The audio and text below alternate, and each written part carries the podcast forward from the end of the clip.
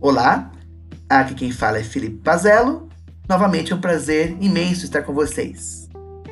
Continuando com a nossa entrevista com Ana Beatriz Braga Dinucci, parte 3, fizemos a seguinte pergunta a Ana: Ana, vale a pena ser tradutor juramentado? É. Terceira pergunta: vale a pena ser tradutora juramentada? Sim, vale a pena. É uma frente boa de trabalho, né?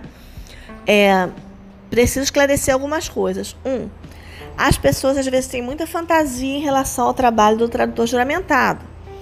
Na maioria das vezes, você traduz coisas burocráticas: histórico escolar, é, carteira de motorista, certidão de nascimento. Você também traduz umas, sentenças de juiz, já são coisas mais complexas, carta rogatória, né? Mas o seu dia a dia é muito com esses documentos pessoais.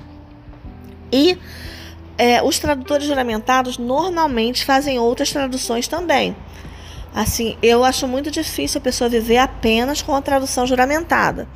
Por exemplo, esse mês de janeiro, eu estou com um projeto grande, são 25 mil palavras. Não é tradução juramentada. Tá? É uma tradução comercial de uma empresa, mas nada tem a ver com juridiquês ou com tradução juramentada. É, e a outro ponto que eu gostaria de ressaltar é o seguinte: é, você se torna tradutor juramentado com um concurso público, mas é um concurso público diferente. Você não faz para ter um emprego.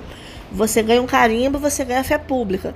Você mesmo tem que ir atrás dos seus clientes, como qualquer tradutor. Né? O trabalho não cai no seu colo. É, e quem passa nesse concurso normalmente já é tradutor há alguns anos. Então é isso, é mais uma frente de trabalho, é bom, e mas o importante é você ir trabalhando com tradução. Esse é o melhor preparo para o concurso.